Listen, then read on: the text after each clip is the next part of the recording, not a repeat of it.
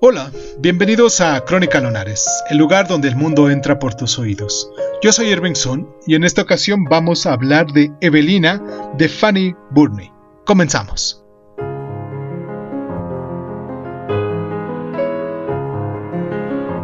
A propósito de Evelina,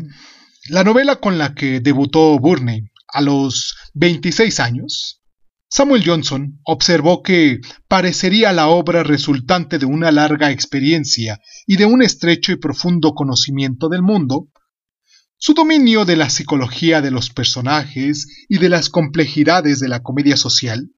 se toma de manifiesto y en efecto con amplia profusión en Evelina, adoptando las formas de la novela epistolar de precedentes como Samuel Richardson, Burney nos narra las vicisitudes de su joven heroína cuando abandona su vida en el campo y viaja a Londres para abrirse paso en sociedad por primera vez,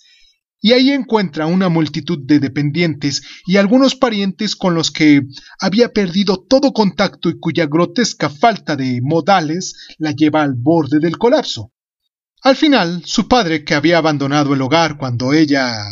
era apenas una niña, la reconocerá como su hija legítima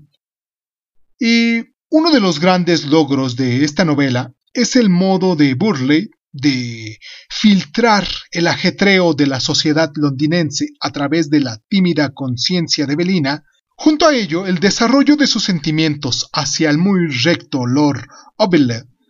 está reflejado con gran sutileza a ironía.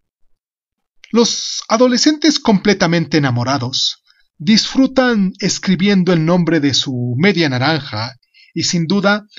es un naturalismo encantador el detalle de que Burley haga mencionar a Evelina el nombre de Lord Orville un poquito más a menudo de lo necesario y la comedia de costumbres de Evelina nos puede resultar un poco amanerada por momentos, especialmente si la situamos junto a las novelas de la escritora a la que influyó de modo más directo, Jane Austen. Burney eh, se expone a las mismas acusaciones de las que Austen había sido eh, a veces objeto, en lo tocante a los límites de la sociedad que describe, lo que son las miserias de la ciudad que no aparecen aquí, pero por su prescripción de las relaciones psicológicas en un marco social vigorosamente representado, Evelina se sitúa como un punto álgido en la narrativa de la segunda mitad del siglo XVIII, un punto que demuestra que este tipo de talento no empezó sin más en 1811 con Juicio y Sentimiento de Jane Austen.